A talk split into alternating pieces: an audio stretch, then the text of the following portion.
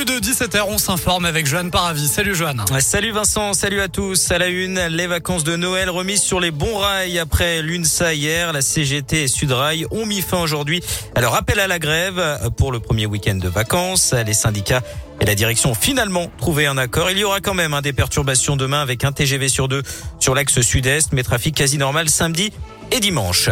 7 millions d'euros, c'est l'enveloppe consacrée par la ville de Lyon pour revaloriser les salaires de ces fonctionnaires qui ont les rémunérations les plus basses. La mesure a été votée tout à l'heure lors du conseil municipal.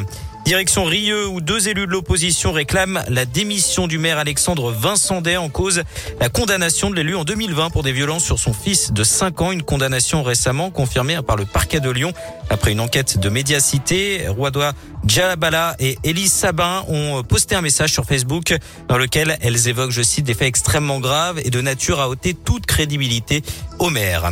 Un père de famille interpellé pour avoir frappé une animatrice dans une école de Villeurbanne. Ça s'est passé mardi à l'école Jean Voileau.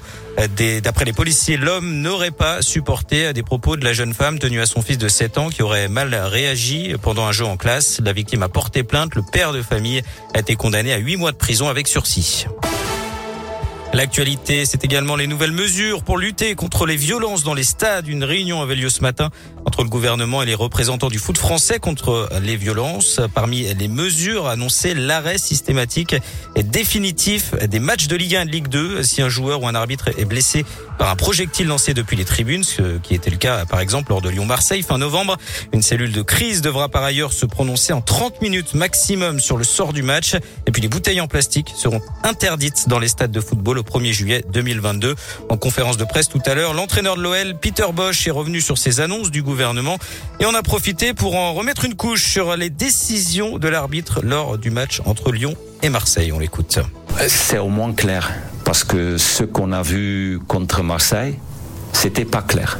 Et ce que j'aime pas, c'est que l'arbitre il a il a pas dit la vérité parce que même quand je parle pas très bien français, je comprends presque tous. L'arbitre, il a très bien dit qu'on va reprendre le match. Et quand il dit maintenant, j'ai pas dit ça, comment on dit ça? Menteur? Menteur.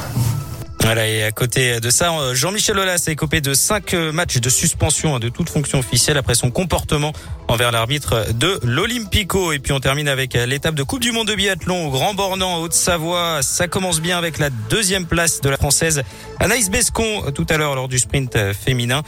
Épreuve remportée par la Norvégienne Weisland. Au programme demain, le sprint homme. Notez que plusieurs dizaines de milliers de spectateurs sont attendus jusqu'à dimanche en Haute-Savoie.